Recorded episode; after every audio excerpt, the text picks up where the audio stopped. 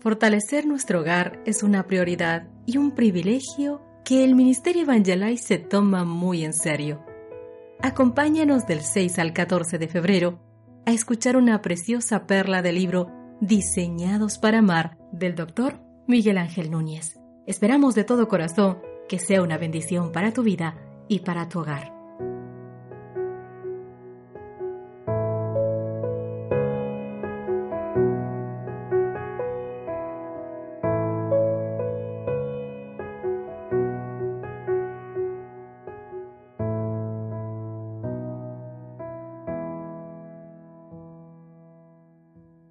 Renovación constante. Los ríos todos van al mar, y el mar no se llena. Al lugar de donde los ríos vinieron, allí vuelven para correr de nuevo. Eclesiastés 1.7. La rutina es fatal para una relación de pareja.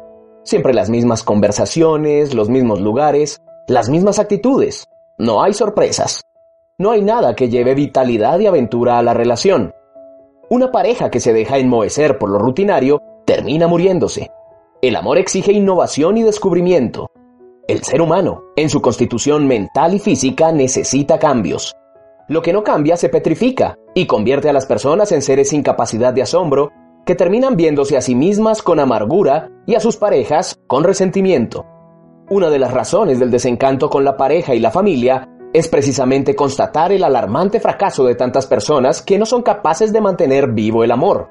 En el contexto de la rutina, el acto sexual se convierte en algo mecánico, sin fuego ni las sutilezas que da el descubrimiento frente a lo novedoso.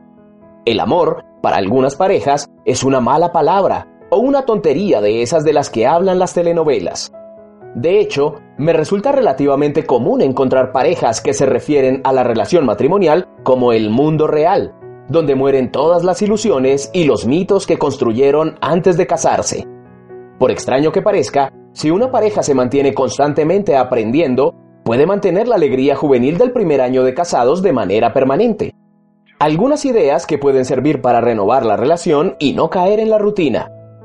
Tengan una luna de miel. Un momento a solas, sin hijos, sin celular, sin email, solo ustedes y nadie más. No necesita ser un lugar lejano. Basta un lugar tranquilo y acogedor. No tiene que ser caro. Si no tienen dinero, un camping y una carpa es suficiente. Dos días bastan. Lean libros que los motiven a descubrir nuevas formas de relacionarse. Compren, por ejemplo, libros sobre sexualidad, no esos libros baratos que no sirven para nada. Libros escritos por especialistas. Mi esposa y yo leímos hace unos días El acto matrimonial, después de los 40, y realmente lo disfrutamos, aparte de reírnos y aprender. Dense un tiempo, como pareja, para estar solos todas las semanas, tres horas como mínimo. Un momento para dialogar, jugar, ver una película, etc. Lo que sirva para mantener la relación viva. Como estas, hay muchas otras. Que les vaya bien en este descubrimiento de nuevas formas de decir te amo.